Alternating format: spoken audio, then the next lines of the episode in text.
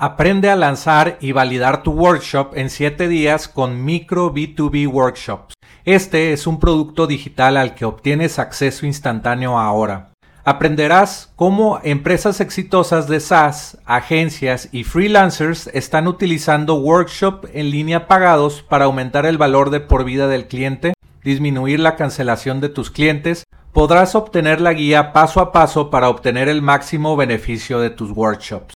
También te enseñaré a crear el funnel de tu workshop para que vendas educación en línea desde tu propio dominio todos los días. Entra a enlac.ee e diagonal micro para comprar micro B2B workshops. Aún hoy en día, gran parte de la manera que nos acercamos a un producto es por su diseño. Si tú vas al supermercado y de repente ves dos shampoos y uno tiene un color así tal vez rojo súper brillante y como que no es una imagen así como de una chica como limpiándose el cabello o algo así, y otro de repente muy minimalista y como con colores, una paleta de colores un poco más neutra, vas a intuir que el otro va a ser más caro, así solo al verlos de entrada, ¿no? y eso creo que aplica a muchísimas cosas. Igual Apple, a punta de diseño, ha levantado su marca. Y obviamente hacen productos increíbles desde un punto de vista de ingeniería también. Pero yo creo que un diseño puede hacer un, puede ser un make or break de, conversión. O sea, realmente puede que tú tengas el mismo producto, pero no con un diseño tan lindo y que eso haga la, haga la diferencia. Y yo creo que lo puedes pensar incluso, no sé, de repente Mac contra Windows. Yo creo que hoy en día llegamos al punto en que los sistemas operativos no, no tienen mucha diferencia.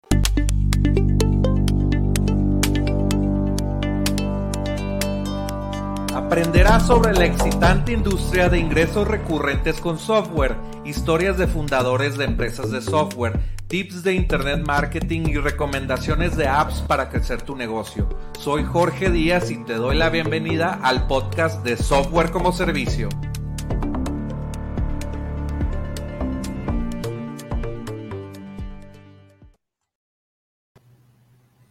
Hola, bienvenidos al podcast de Software como Servicio. Mi nombre es Jorge Díaz y en este episodio invitamos a Mauro Sicard de Bricks Agency. Mauro es fundador de Bricks Agency, una agencia de desarrollo de sitios web premium enfocado a empresas SaaS y cripto. Startups con millones de dólares en inversión contratan a la agencia de Mauro para desarrollar sitios web premium.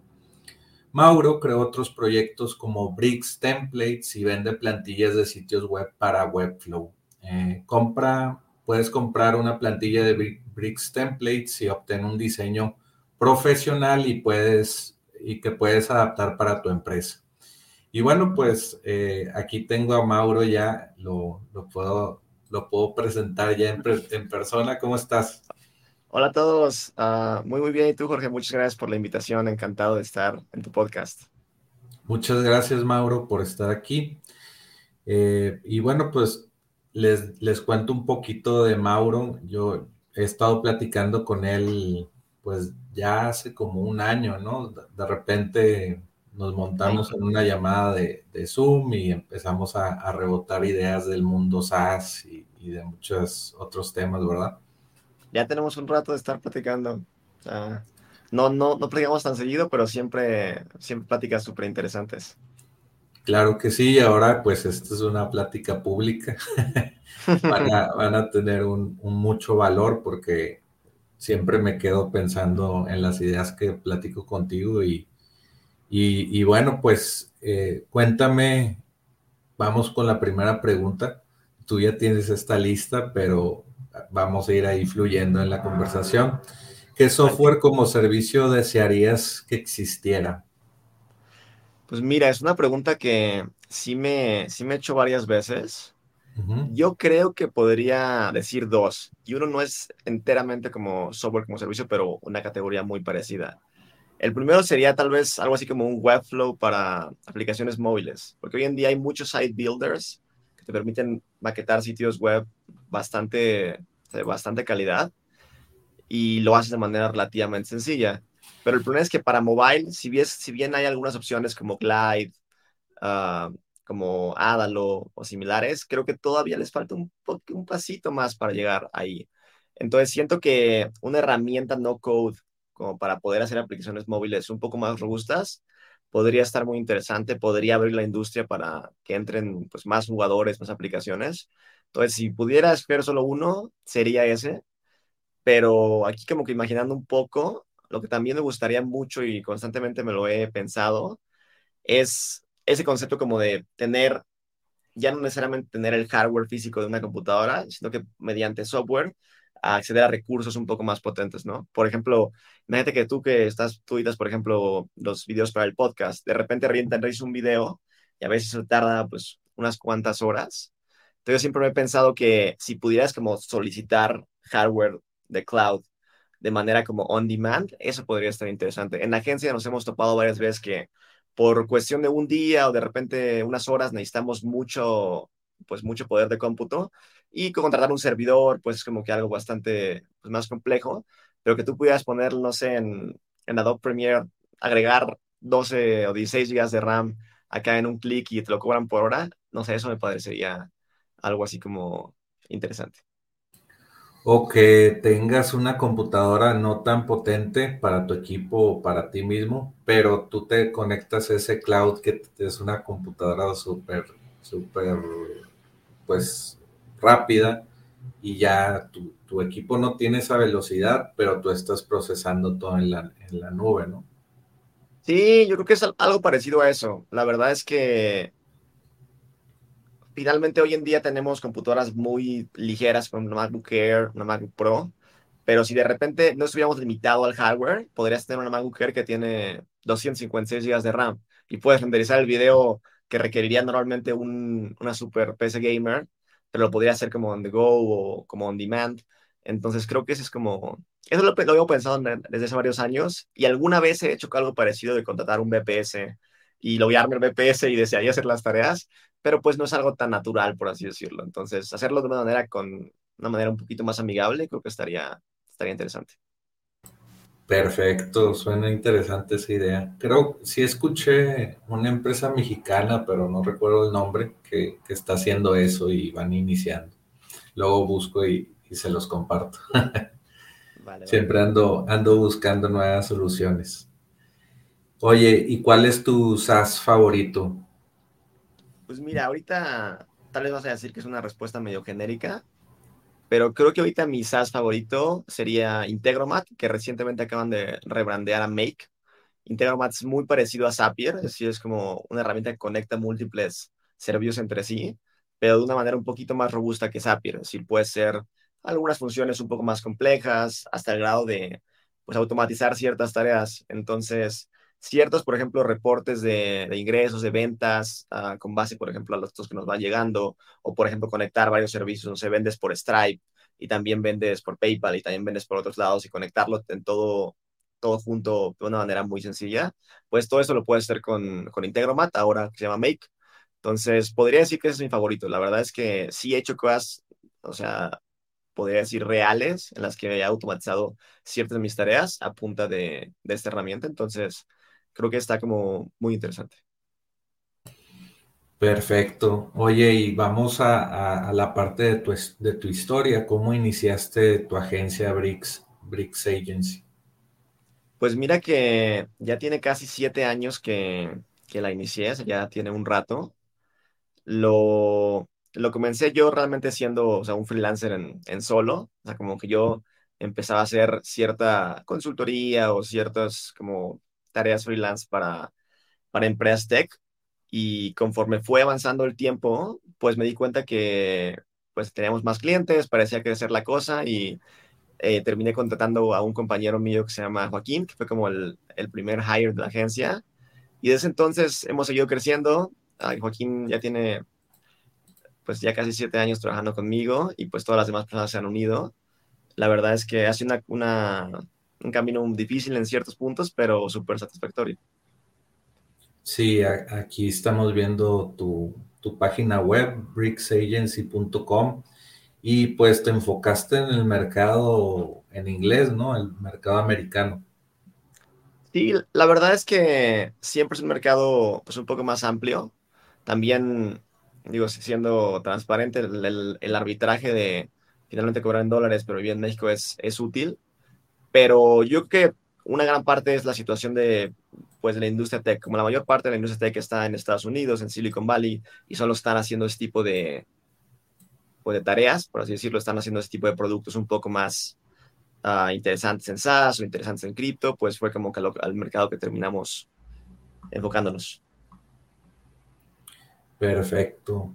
Oye, y, y, si eres una agencia, una agencia que vende servicios, ¿por qué vender plantillas de Webflow y otras plataformas? Cuéntanos primero de tu, tu otro negocio que, que, es parte de Bricks, que es Bricks Templates y otros, otros, otros sitios más. Claro. Pues mira, yo creo que es, es una pregunta como muy común, me la han hecho varias veces. La situación es que tú, tú, imaginas, bueno, yo corro una agencia, pues no quiero vender un template que es quizás más barato de lo que yo le voy a cobrar al cliente.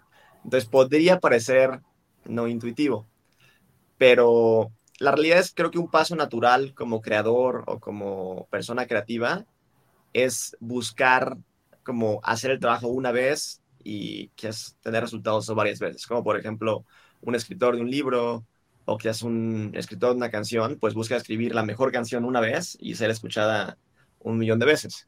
Entonces, el concepto detrás de vender un producto, como en el caso de nuestros templates de, de Bricks Templates, que son templates para la plataforma Webflow, es diseñarlo una vez, hacer nuestro mejor esfuerzo de esa manera y eventualmente poder venderlo en múltiples ocasiones. Y la verdad es que algo que ha funcionado muy bien. Estamos intentando cada vez cambiar más, a dedicarle un poco más de tiempo a hacer productos y no solo horas de servicios, porque pues finalmente al hacer productos puede ser una vez, tener resultados múltiples veces. Y aparte, más importante que eso, yo que para los diseñadores puede ser un poquito más creativo. De repente hay clientes en los que sí te dejan ser un poco pues libre de, hacer algo más creativo, pero también hay clientes que te dicen, ¿sabes qué? Lo quiero así, así, así, y no hay más. Entonces, si bien obviamente puede ser un proyecto interesante y bien remunerado, etcétera, pues no siempre tienes como que esa creatividad de que sabes que quiero explorar algo, no sé, dark mode con gradients y efectos un poco más locos. Entonces, creo que hacer templates te da esas dos ventajas. Mantienes algo que no necesariamente se ata tu tiempo, puedes hacerlo una vez, de resultados múltiples veces, y aparte como diseñador te, te llena un poco más. Esa es como mi manera de verlo. Sí, es como los cursos en línea, ¿no? Que, que, lo haces una sola vez y lo vendes miles de veces y no te cuesta distribuir ese contenido. Algo así. Yo creo que es, también, algo muy parecido. También un SaaS. Exactamente. Yo, yo creo que el SaaS está hoy a un nivel más arriba de eso, porque SaaS no solo lo haces una vez y lo puedes vender muchas veces, sino que aparte es recurrente. Entonces le agregas esa, esa recurrencia al negocio que está más interesante. En nuestro caso, ese negocio no es un negocio SaaS, es decir, sí vendemos un, un software, por así decirlo, pero es como one-time fee, entonces lo vendemos una vez y, y, se acaba, pero la verdad es que creo que SaaS es como que es siguiente frontera. Y sí lo he, sí lo he meditado muchas veces, sí es como tengo algunas ideas de productos SaaS que me gustaría hacer y en algún punto las haré. Perfecto. Oye, y, bueno, tú atiendes mucho a SaaS y a empresas SaaS y empresas cripto, pero describe un poquito qué es el diseño web premium, porque yo he visto muchas plantillas de WordPress y, y no se ven, vamos a decir que para mí diseño web premium es que se vea como slack.com o como Google, Google Workspace, iba a decir google.com, pero es muy, muy sencillo. eh, ¿Qué es diseño web premium para ti? Pues mira, yo creo que el diseño de alta calidad o el diseño de alto impacto va más allá de la parte estética. Es decir, creo que como diseñador, pues está el primero tienes que obviamente volverte bueno y tienes que entregar un producto estéticamente lindo. Pero más allá, el siguiente paso es entrar a lo que realmente siga pues el flow del usuario que cumpla los objetivos. En nuestro caso en particular, como conocemos muy bien la industria SaaS, por ejemplo, sabemos cuáles son los UX patterns, como que los patrones de diseño que hacen un usuario convertir un poco más o incitar a cliquear ese botón en vez del otro. Entonces, yo siento que es importante llevarlo a ese siguiente nivel. No solo decir, ¿sabes qué? Este sitio tiene ilustraciones 3D y se ve súper lindo, sino que realmente es muy intuitivo y te va a subir los, los conversion rates. Porque en esta industria, digo, ¿sabes? Como que es muy común seguir las métricas. O sea, como que es muy común métricas, métricas, métricas. Y si no, las métricas no dan un resultado positivo, no necesariamente es un, es un buen diseño. Entonces, en nuestro caso puntual, seguimos mucho esa premisa. No solo diseñamos para hacer algo lindo, pero también lo hacemos para hacer algo que convierta bien. Y por ejemplo, tus diseños o tu, tu experiencia, el diseño, ¿cuánto ha ayudado a incrementar conversiones? Uy, yo creo que puede ser bastante. Piensa que, o sea, aún hoy en día, gran parte de la manera que nos acercamos a un producto es por su diseño. Si tú vas al supermercado y de repente ves dos shampoos y uno tiene un color así, tal vez rojo súper brillante, y como que no es una imagen así como de una chica como limpiándose el cabello o algo así, y otro de repente muy minimalista y como con colores, una paleta de colores un poco más neutra, vas a intuir que el otro va a ser más caro, así solo al verlos de entrada, ¿no? Y eso creo que aplica a muchísimas cosas. Igual Apple a punta de diseño ha levantado su marca y obviamente hacen productos increíbles desde un punto de vista de ingeniería también, pero yo creo que un diseño puede hacer un, puede ser un make or break de, conversión. O sea, realmente puede que tú tengas el mismo producto, pero no con un diseño tan lindo y que eso haga la, haga la diferencia. Y yo creo que lo puedes pensar incluso, no sé, de repente Mac contra Windows. Yo creo que hoy en día llegamos al punto en que los sistemas operativos no, no tienen mucha diferencia. Si lo que puede ser en Mac lo puede ser en Windows, están muy separados. Pero de repente ves Mac y es un poquito más pulido, esos bordes, esas animaciones, y eso puede ser un, lo que cambia la decisión de cambiarse a uno o al otro. Entonces yo diría que es algo definitivamente importante. Sí, ¿tú, ¿tú usas Mac o Windows? Mira, uso los dos. En mi computadora de trabajo uso, uso Mac, porque la verdad sí, soy, soy fan de Mac, soy, podría decir que soy fan de Apple. Pero sí. ah, por, el, por el otro lado, tengo una PC gamer en la cual casi siempre todas las noches juego entonces estoy como bien familiarizado con los dos. Pero si tuviera que quedarme con uno, me quedaba con Mac. Sí, yo también soy usuario de Mac. soy diseñador y, bueno, diseñador y, growth hacker. Oye. Es que esos detalles que tiene son muy, muy bonitos. Sí, la, el equipo también y pues que no, no, no tienes el problema de de crasheos o de virus. Ya con esos dos tienes peace of mind. sí, sí, sí. Oye, eh, ¿y qué es lo más, lo que más te ha ayudado para vender tus plantillas por internet? De las de Bricks Templates. Bueno, de todas en general, pero, pero es interesante. o sea, las, plantillas, no, no tanto los servicios, ¿no? Exacto. Claro.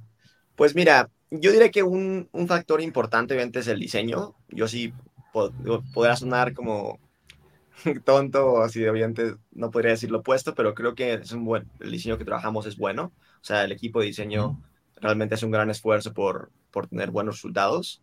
Entonces, definitivamente ya que un, uno es ese punto. Tenemos buenos diseños que ofrecer, pero también más allá, hacemos muchos esfuerzos de SEO, o sea, de Search Engine Optimization, para poder rankear un poquito más alto y, y pues vender más. Yo vengo de, de, un pasado en el que hacía, hacía SEO y tenía mucho como experiencia de SEO y aún hoy en día leo mucho de eso.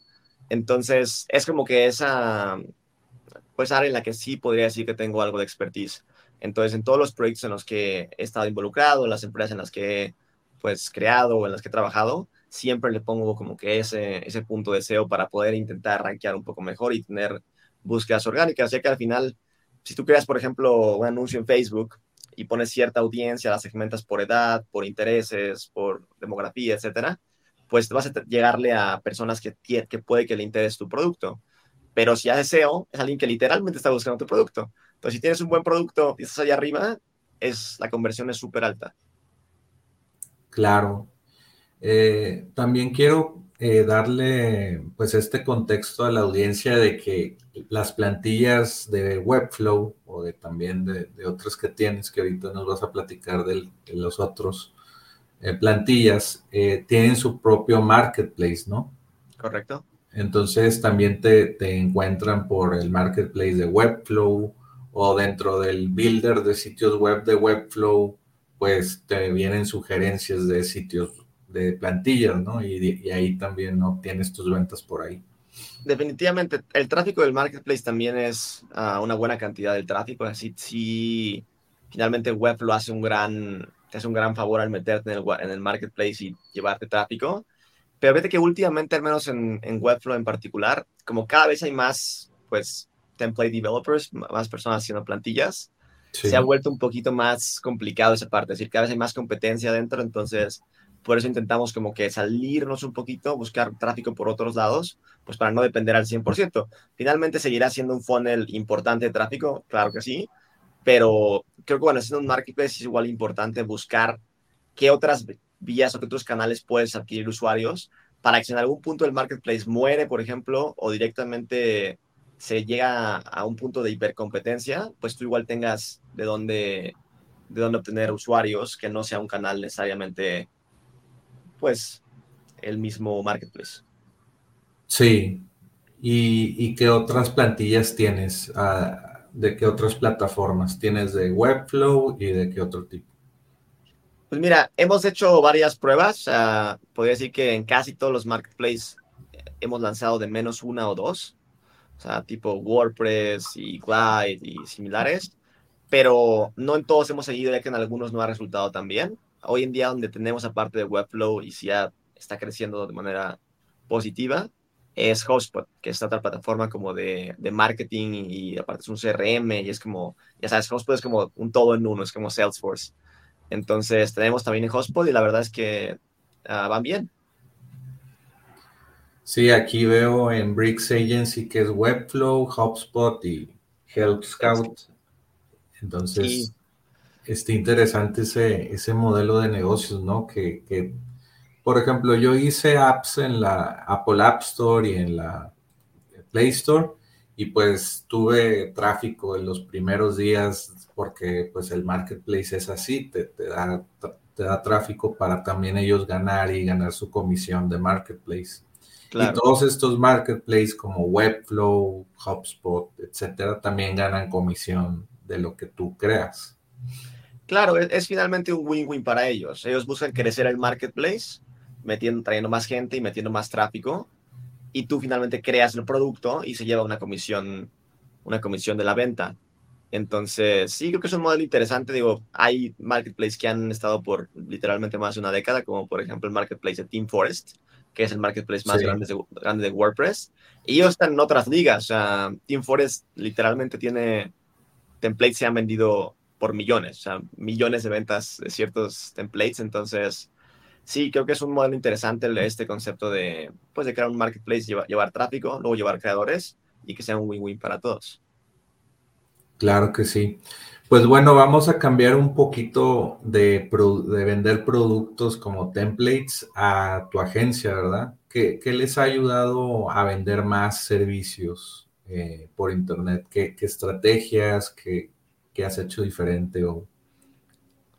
Claro, pues mira, yo creo que al menos en esta industria, porque hay diferentes como ramas, yo te hablo como de la industria SaaS, en esta industria es realmente entenderla. O sea, creo que mucho tiempo antes de enfocarnos solo en SaaS, pues hacíamos sitios para restaurantes y para abogados y, como ya sabes, para el, básicamente el cliente que te mandaba un correo, el cliente que podías tomar. Pero ya enfocándonos en esta, en esta industria SaaS, yo diría que es desarrollar expertise realmente en SaaS. Porque como agencia, a veces es contraintuitivo que dices, no, pues yo, me, yo voy a tomar todos los clientes porque si tomo todos, pues voy a tener más. La realidad es que no funciona del todo, es como totalmente lo opuesto si dices, ¿sabes qué? Solo voy a tomar clientes de esta industria, puedes volverte un experto en esa industria. Como una, agencia que hace, no sitios web para restaurantes, pues pueden saber, no sé, cuáles son las mejores pasarelas de pago para, para los restaurantes, qué servicios de envíos como on demand funcionan mejor, como cómo poner los precios para tener como mejores resultados de pricing en el, el menú, etcétera. Entonces, en nuestro caso, yo podría decir que sí soy o sea, como completamente fan, de la industria SaaS. Así que casi religiosamente todas las mañanas veo Product Hunt para ver todos los nuevos productos.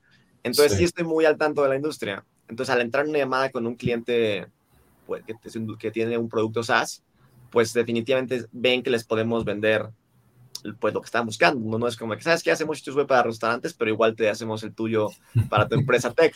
No, es como, no, realmente hemos hecho 10 sitios SaaS y hemos visto como porcentajes de conversión, hemos visto cómo resulta una vez que rediseñamos, entonces les podemos ofrecer algo así. Entonces, yo podría dar un consejo a la audiencia, es que sea cual sea la industria en la que se quieran uh, enfocar, si es que son una agencia o algún proveedor de servicios, es aníchense. O sea, realmente busquen un nicho lo más como segmentado posible, aprendan todo ese nicho y así van a tener a la hora de hacer una llamada de ventas va a ser mucho más fácil que cierren satisfactoriamente la venta. Está excelente eso de anicharse. De hecho, estoy lanzando mucho contenido, no sé por qué, pero eh, de agencias o eh, se ha dado mucho esa plática de, del aníchate y tal vez vende solamente un servicio como ustedes lo hacen, que es eh, diseño de páginas web premium. También plantillas, pero tú eres un nicho y un servicio y eso te hace cobrar altos precios también y, y muchos otros beneficios. Sí, pues piénsalo como un cliente. Si tú, si tú vas con una agencia y le dices, oye, quiero rediseñar mi sitio web para mi restaurante, y una agencia hace páginas solo para restaurantes, una hace para, para talleres mecánicos y la otra hace para empresas tech, pues ¿con cuál te vas a ir? Claro, con la que ya tiene toda la experiencia previa. Entonces, no, que no les dé miedo pensar que no solo acepto proyectos de tal industria, no va a llegar nadie. Es todo lo opuesto. Solo acepto proyectos de tal industria, voy a saber tanto de esa industria que todos van a querer trabajar conmigo. Sí, otra cosa es que puedes escalar ese servicio porque solamente haces ese, ¿verdad?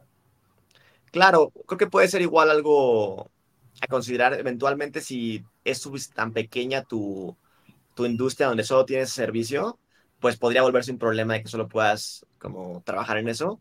Pero la verdad, en mi caso, lo que sí me he dado cuenta es que si bien hay nichos que parecen ser como muy pequeños o muy chicos, te das cuenta que no son tanto. O sea, hay muchos nichos aún de cosas muy pequeñitas que tú dices que la gente que le gusta patinar en hielo con, o sea, todos los nichos tienen, siguen, siguen haciendo aún así bastante grandes. Entonces, al menos en nuestro caso no nos hemos topado con una pared de, ya trabajamos con todas las empresas SaaS, definitivamente no.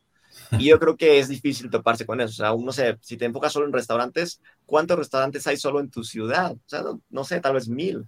Y ahora, ¿cuántos hay en, todo el estado y cuántos hay en el país? O sea, aún los nichos suelen ser bastante grandes. Entonces, yo no me preocuparía tanto por el problema de la demanda, pero si, si es el caso, pues eventualmente puedes ofrecer otro servicio complementario a esa misma industria y ya dejas de ser solo un proveedor como individual de solo hacemos sitios web, sino que tal vez hacemos sitios web para restaurantes, pero también hacemos marketing para restaurantes y así puedes empezar a escalar uh, pues horizontalmente.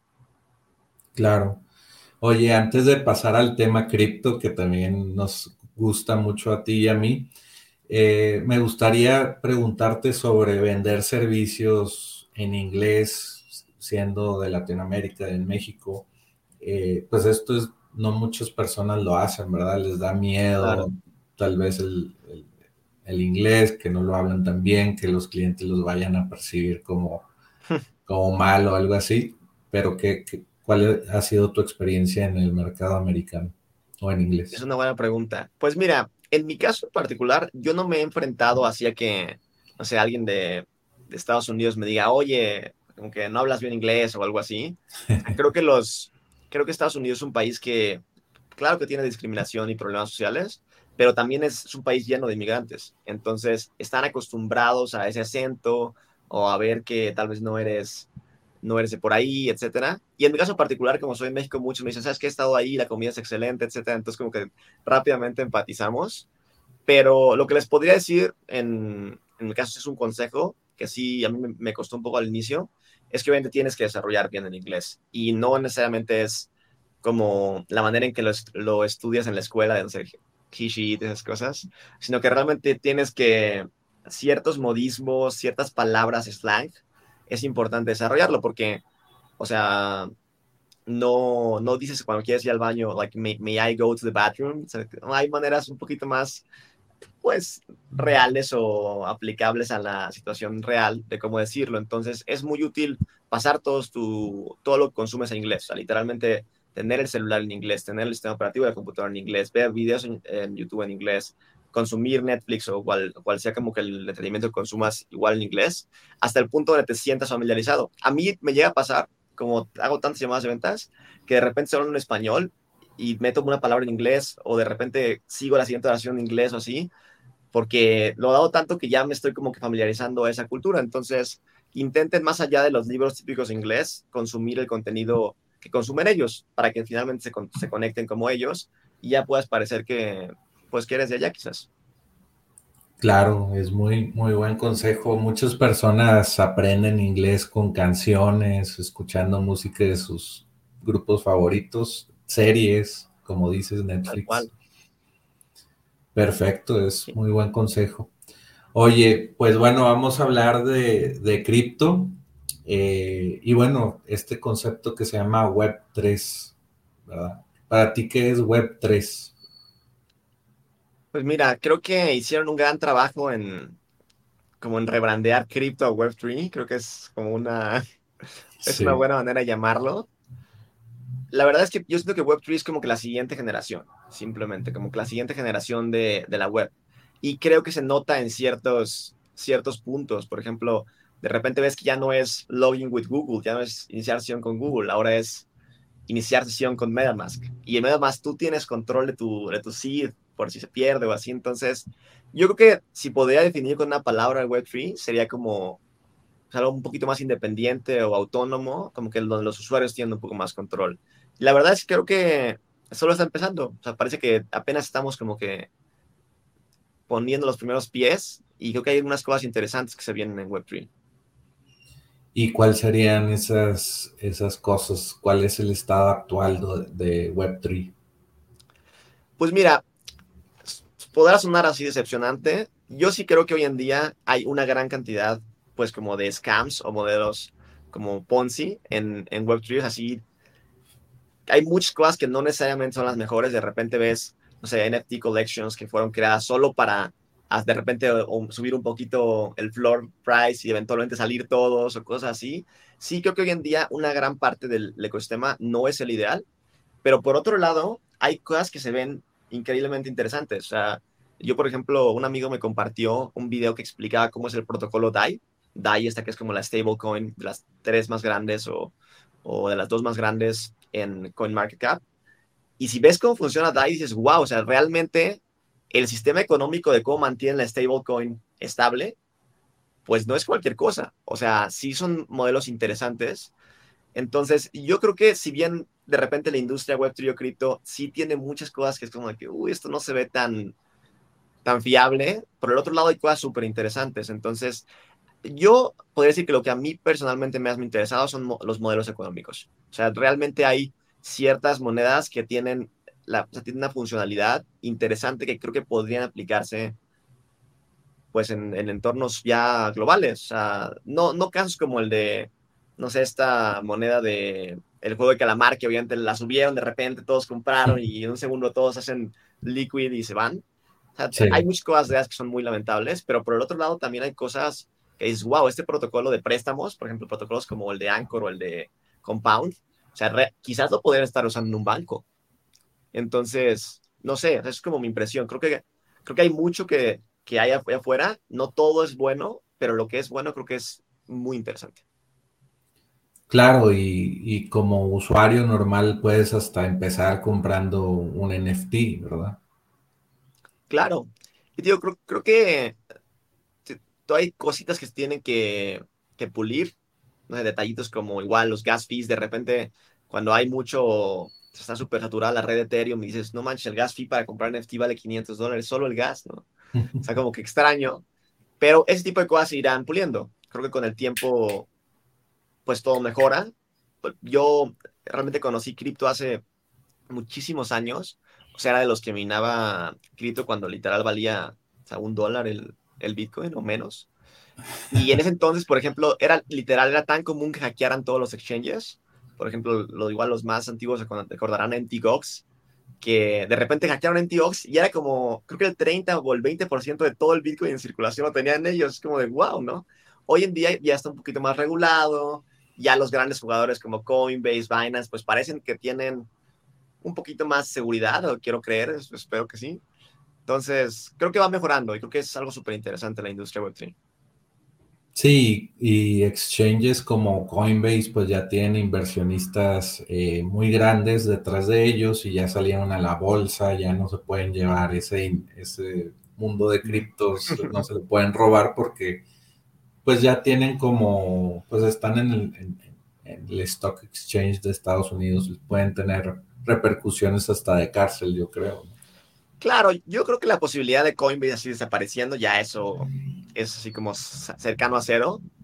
Pero a mí todavía me preocupa, por eso intento usar como estos como cold wallets, que wallets en hardware, para no necesariamente tener un exchanges. Aún me preocupa que pueda haber un error de, de seguridad, o sea, que simplemente hay algún protocolo que no esté bien hecho y que realmente Coinbase no esté robando nada, pero un equipo, un team de hackers así puedan tomar pues ciertos fondos que fue parecido, o, un bug incluso, eh, quienes igual están familiarizados en la industria, hace como seis meses pasó con el protocolo Compound, que es el protocolo donde tú guardas tus cripto y vas subiendo lentamente un, un interés anual.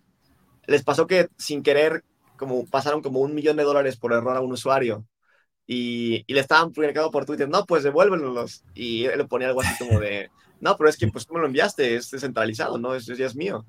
Y él decía, pero te vamos a mandar a la policía, pero es como de, pero entonces, ¿cuál es el concepto que fuera descentralizado si no, si ya quieres pasarlo como a, algo local? Entonces, creo que puede haber bugs así. Yo soy muy, es personas como súper precavidas o, o, paranoicas en cuanto a la seguridad, entonces a veces digo, no, es que, ¿qué tal si, no sé, se rompe algún, algún encriptado muy pues que usen muchos servicios y de repente pasa algo así, entonces intento mantener una parte en, wallets frías.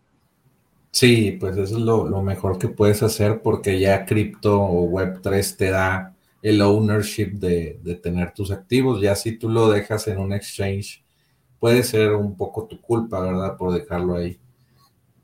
Sí, al final, final creo que esa es como que la gran bendición y la gran maldición de cripto. Sí. Todo está en ti, entonces tú, tú eres, eres el que está a cargo de tu seguridad, pero también tú eres el que está a cargo de tu seguridad.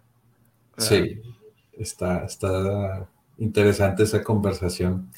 Oye, ¿y en qué proyectos han trabajado eh, en, en, BRICS Agency del nicho cripto o de Web3?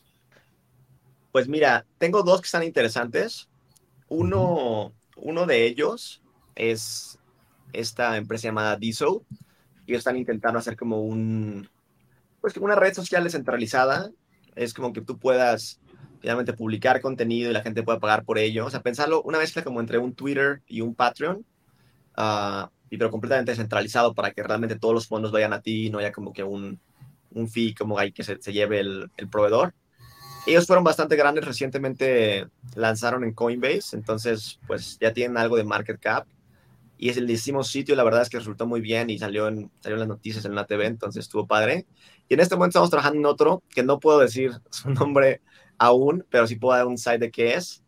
Uh, y es una empresa que está conectando exchangers en la TAM, entonces seguramente nos va a llegar, lo van, lo van a ver, con, vamos, como con servicios DeFi. O sea, por ejemplo, piensa que, no sé, un exchange en la TAM, que no es como de los más grandes, tal vez como Binance, pero que se puede conectar directamente con un servicio DeFi imagínate conectar, no sé, Bitso con, ah, con Anchor o con Compound sin, sin, hacerlo como de manera, pues como tan complicada, por así decirlo, de manera un poquito más nativa. Esto, si bien para los usuarios avanzados, pues no es como que algo súper súper importante, porque finalmente es como que no, pues yo me lo envío a mi wallet, yo lo conecto, pero para usuarios un poquito más básicos, es va a dar la posibilidad de, por ejemplo, poner en staking monedas que tú compres en bits o cosas así, sin que sepas tanto de por qué network lo envío, uh, cuánto le pongo de... Esas cosas que al inicio pueden parecer un poquito complicadas si no estás como tan familiarizado. Sí, es, muy complicado para, no sé, voy a decir un ejemplo, para mi papá o para mi mamá, pues es, es, complicado, es más como, eh, por ejemplo, Bitso. Pues yo compro ahí, deposito SPAY, y luego mando a otro wallet y ahí en esa transacción con Bitso pues no hay gas fees o ellos lo absorben o, se conectan a una red ahí amigable con los gas fees, pero ya estando en tu wallet, si es Ethereum, pues tú vas a pagar el gas fee, ¿verdad? Claro. Sí, la idea es que sea un poquito como tú lo describes, un poquito más nativo, ahí como por una, por una red un poquito más amigable, sin que sea como tan complicado. Porque yo incluso creo que, o sea, no solo a los padres, yo la verdad, conforme me fui metiendo más en la industria cripto, había momentos en los que decía, así, sí, sí, es la red correcta, si no ahorita lo envío y los fondos se pierden. Entonces, creo que a todos que hemos como que estado en eso nos ha de repente llegado esa sensación de, a ver, primero voy a enviar 10 dólares y después envío lo demás para ver que todo salga bien. A mí me pasó hace poco que, pues también USDC, que es un stablecoin que está pegado al precio del dólar, también hay USDC en Solana y USDC en Ethereum, ¿verdad? Entonces, esta misma moneda pues se mueve por dos redes, por la de Ethereum y por la de Solana. Entonces, eh, si tu exchange no tiene soporte de esa red de Solana, pues se pueden perder los fondos o no se envían o algo así. Sí, a veces como que hay que ir con cuidado, pero yo creo que es conforme te vas metiendo, se vuelve, te da un poquito más de confianza, pero sí al inicio se vuelve un poquito de miedo. Sí, sí, me imagino. Oye, sí, eh, hablando de ese sitio en el que trabajaste, Diso, yo vi un podcast de My First Million, yo soy fan de, ese, podcast y invitaron, invitaron a ese, a ese fundador, no recuerdo su nombre, pero ahí estuvieron hablando con él. ¿Dónde? Nasim, si no me equivoco. Sí, Nasim, y pues platican una hora, una hora y media de todo lo que hace Diso, que también tú puedes construir tu propio como red social en su infraestructura también. Sí, la, verdad es que está interesante. Yo siento que, como digo, todavía le falta un poquito avanzar, ir avanzando, pero ellos tienen casos de, de gente que están construyendo cosas encima de ellos y está resultando bien. Entonces, creo que es una de esas como pues una de esas cripto que tiene mucho potencial. Incluso yo, o sea, como que estaba indeciso si invertir o no, y cuando fue el ICO, pues sí, sí resultó bastante bien. Entonces ahí perdí una buena oportunidad por no haber comprado pre-launch. Sí. Ah, pero no, sí, son, son, o sea, son un gran equipo. La verdad es que trabajar con ellos fue súper, súper padre. Y ojalá les vaya muy bien. Perfecto. Y sí vi su sitio y está muy, muy bien. Sí los hace como posicionarse como uno como un sitio web premium, ¿verdad? gracias, gracias. Oye, y hablando del mundo de los NFTs, eh, ¿qué te gusta de ese mundo? Pues mira, yo creo que igual, como, parecía mi respuesta anterior, creo que hay de todo. Hay de repente los que son así como algo que parece hecho para simplemente levantar algo de capital y eventualmente caer.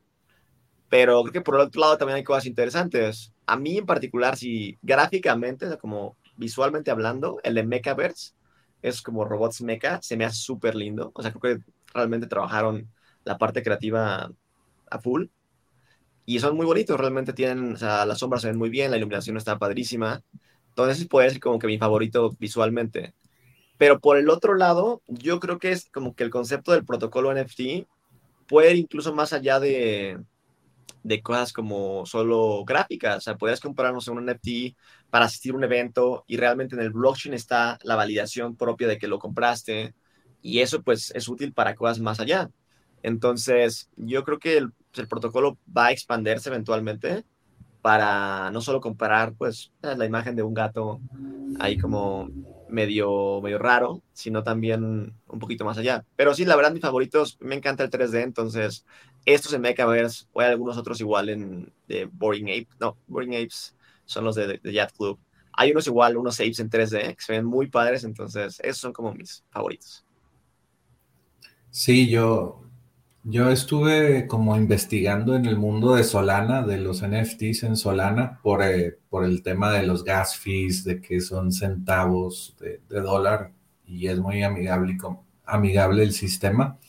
A comparación de Ethereum, que necesitas utilizar Polygon, que es una, una red secundaria, eh, que, que, también cuesta muy poquito, pero pues Solana es, es interesante y, bueno, en cada ecosistema, haz de cuenta que aquí están los NFTs de Ethereum, en este chain. Los, el otro chain es Solana y luego otros chains que no estamos mencionando que también tienen pues capacidad de, hacer NFTs, pues es, es un mundo pues interesante, ¿no? Muy nuevo, que también mucha gente está dedicándose a comprar barato y vender caro los NFTs, ¿verdad? Sí, yo creo que es un mundo interesante, como tú dices, ya hay cada vez más como protocolos donde no se puede, incluso los de DISO tienen un protocolo y si bien no, no, no tiene como que el impacto que tiene Solana, sí han, han tenido colecciones que han vendido más varios millones de dólares, entonces no les va mal, pero en el caso como los de, no les va como a los de The Boring Ape Yacht Club, así que han literalmente vendido uno así a 200 millones así. Pero sí, creo que es un protocolo interesante, a ver qué, cómo lo para el futuro. O sea, creo que son de las cosas que solo es ahorita el inicio. Quién sabe qué más habrá uh, conforme pasen los años. Sí, y para explicarles un poquito a la audiencia de cómo funcionan los NFTs, primero, bueno, los lanzamientos de NFTs, no, pues en un NFT puede ser una imagen, una, un video, un audio, pero la forma en que se lanzan es, tú en tu sitio web haces un Candy Machine, bueno, así se llama en Solana, creo que también se llama igual en Ethereum, no, no recuerdo, o un mint site, un mint site. Entonces, en el mint site normalmente es una página que te dice conecta tu wallet, ya sea MetaMask o Phantom en Solana. Hay muchos eh, eh, wallets que puedes elegir y ahí te dan elegir la que tú tengas. Y tú conectas tu wallet y tiene que tener pues el, el precio de ese NFT, vamos a decir, son 300 dólares o 1000 dólares tienes eso en el equivalente de la moneda Solana o Ethereum. Vamos a poner el ejemplo de Solana. Entonces yo conecto mi wallet Solana, tengo dos Solanas porque eso cuesta el NFT y a la hora del mint site o que ya está abierta la venta, pues a ti te quitan tus dos, ET, tus dos Solanas, perdón, y randomizado, tú no sabes qué NFT te va a tocar. Te toca uno muy valioso o te toca uno muy normal, ¿verdad? Y ese NFT pues queda y vive en tu wallet. Ya en tu wallet tú lo puedes vender en un marketplace como, como OpenSea que después va a aceptar Solana, NFTs de Solana.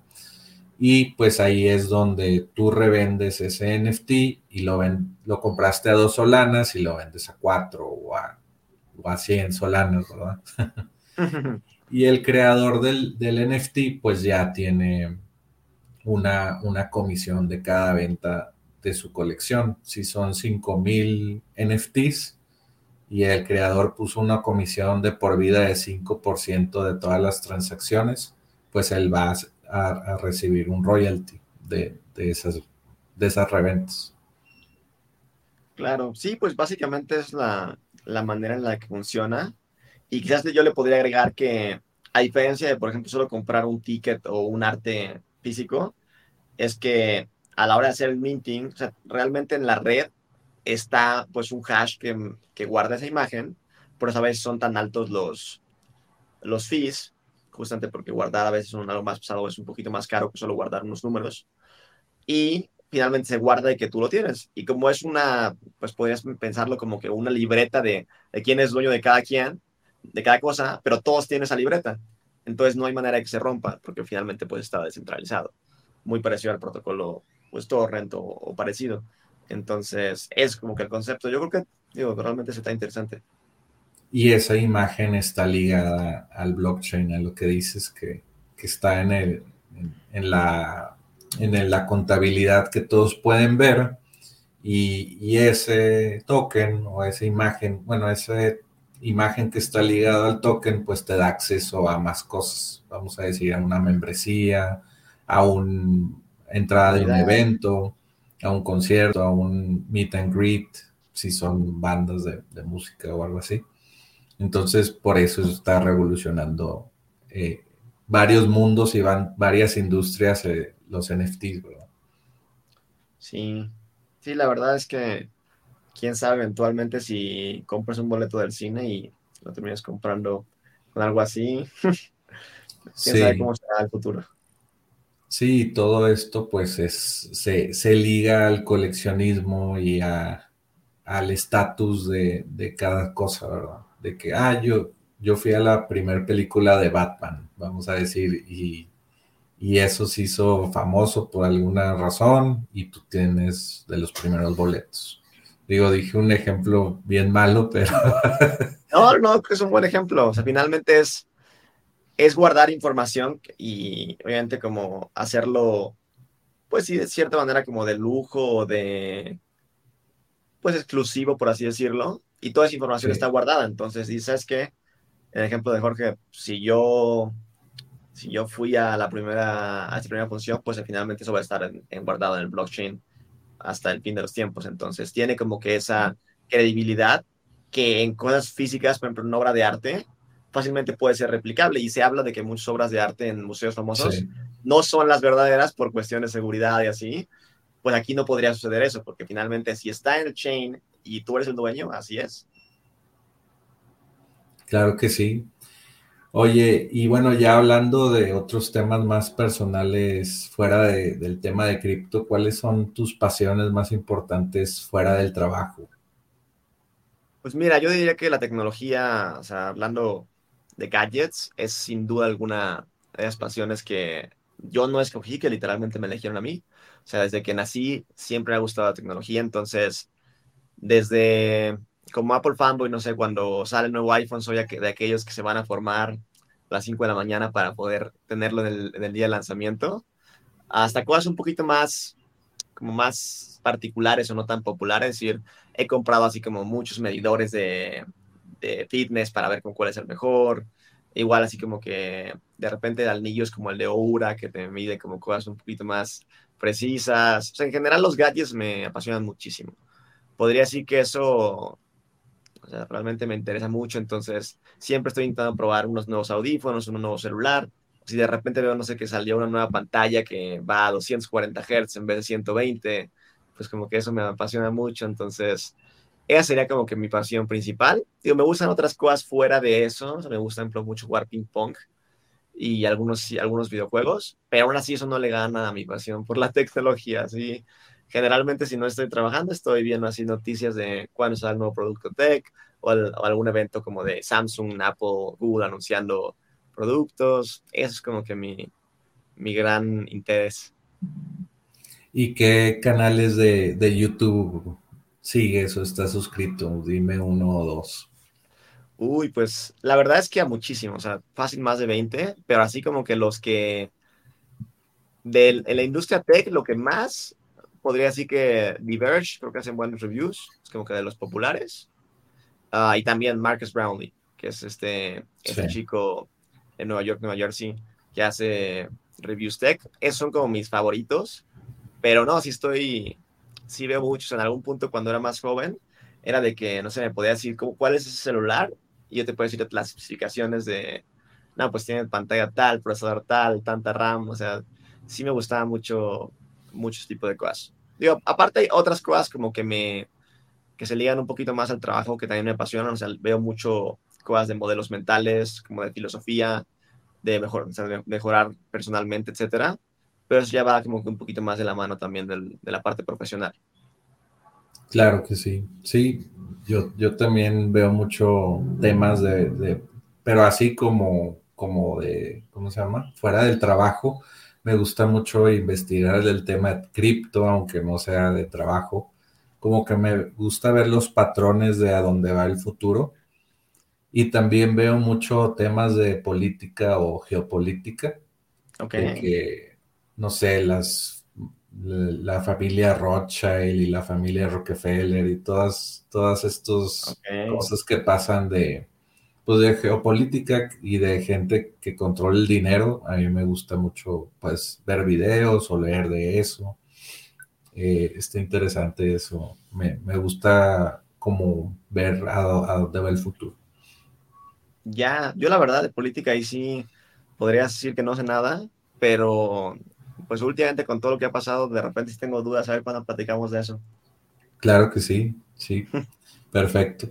De hecho, hasta he pensado en, lanzar en un canal de eso en YouTube. Sí, un de geopolítica o de conspiraciones o de estos temas, pero bueno, también mucho YouTube te puede censurar si hablas de cosas que no le gustan a la red o a la comunidad, pero pues es, interesante.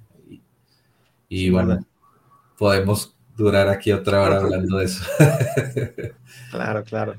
Oye, ¿y dónde podemos seguirte en tus redes? Pues mira, la verdad sí he estado un poquito desaparecido. Uh, un tiempo atrás que hacía más videos y cosas así. De repente te ha tocado que hasta me mandan DM así de que, oye, sí, sigues vivo o así. Pero no, sí, aquí sigo. Entonces, me, me estoy con Mauro Sicardo en todos lados. Me hice como el objetivo este año de empezar a publicar un poquito más y iniciar un canal de YouTube de como cosas relacionadas al diseño web. Entonces, sí, síganme como arroba Mauro Sicardo en todos lados. Y ya voy a estar, prometo, voy a estar publicando un poquito más. Perfecto, me, me gusta la idea. De hecho, también hablamos unas semanas antes y fue como también este podcast, algo del contenido que vas a, que es que creaste más bien. sí, sí, sí, ya, a mi idea es ya, hoy ya, he creado algunas cosas, ya están como para lanzarse. Entonces, por eso me animé a como hacer el podcast, pues para ya platicar pues un poquito más en público. Sí, estuve un tiempo desaparecido, soy como de esos que como para evitar estar tan pegado a las redes sociales, ya ves que a veces puede ser algo hasta adictivo. Yo que tengo un poquito esa personalidad, como que me vuelve un poquito, pues muy pegado a las redes sociales. Entonces, por eso igual estuve un tiempo fuera de ello, pero, pero ya está, creo que, creo que ya fue un rato, entonces voy a empezar a crear contenido, ojalá y, ojalá y les guste. También tener filtros, ¿no? De que eh, tú puedas crear y alguien más pueda publicar el, contenido. Yo, creo que como finalmente los algoritmos están creados para pues hacerte consumir más y más, ah, yo no lo encuentro tan sano a veces como consumir tanto, tanto, tanto, y como tengo una personalidad relativamente adictiva, o sea, me gusta como cuando me gusta algo, generalmente me gusta mucho, por eso estuve como que despegado un tiempo, pero pues ya es algo que ya he ido finalmente dejando, entonces pues ya no debería haber problema. Oye, y pues ya por último, ¿cuáles serían las últimas palabras para los emprendedores tecnológicos de Latinoamérica, de la TAM? Uy, pues mira, yo creo que aquí en la TAM hay gente súper, súper talentosa y súper trabajadora. Yo constantemente me encuentro, bueno, estoy haciendo proyectos con clientes de Estados Unidos, así me encuentro que hay gente de la TAM involucrada, pero tal vez como que no, no está tan visible o así. Y la verdad creo que aquí la, la gente pues hace un gran esfuerzo, somos personas pues, naturalmente como que le echamos muchas ganas, entonces anímense a hacer cosas un poquito más globales. Veo muchas veces a emprendedores haciendo cosas LATAM completamente locales y creo que tenemos todo el potencial de hacer cosas globales e intentar no empezar de que sabes que solo voy a vender en México, sino de que no, voy a vender globalmente y el sitio web va a estar en inglés y así. Creo que tenemos mucho potencial de, pues, exportar más o sea, software, etcétera, a, a, todo el mundo, no solo, no solo local. Entonces, sí, échenle, échenle ganas. Si es que alguno de ustedes tiene igual una agencia o algún negocio de productos digitales, mándenme DM y siempre encantado de platicar y ver cómo, cómo nos podemos echar la mano. No somos tantos, yo creo, entonces siempre que hay la, posibilidad de platicar con alguien haciendo cosas con la TAM, yo, a mí me encanta. Perfecto. Eh, terminó muy bien la, entrevista en una nota eh, muy buena. Muchas gracias por haber venido, a, eh, pues reservar un, tiempo de tu tarde, porque pues sé que estás ocupado en la agencia y, todo. Yo encantado. Muchas gracias y bueno, pues nos vemos en el siguiente episodio, episodio de Software como Servicio. Hasta luego. Bye. Hasta luego. Muchas gracias a todos. Bye bye. Aprende a lanzar y validar tu workshop en 7 días con Micro B2B Workshops. Este es un producto digital al que obtienes acceso instantáneo ahora. Aprenderás cómo empresas exitosas de SaaS, agencias y freelancers están utilizando workshop en línea pagados para aumentar el valor de por vida del cliente, disminuir la cancelación de tus clientes, podrás obtener la guía paso a paso para obtener el máximo beneficio de tus workshops. También te enseñaré a crear el funnel de tu workshop para que vendas educación en línea desde tu propio dominio todos los días. Entra a enlac.ee diagonal micro para comprar micro B2B workshops.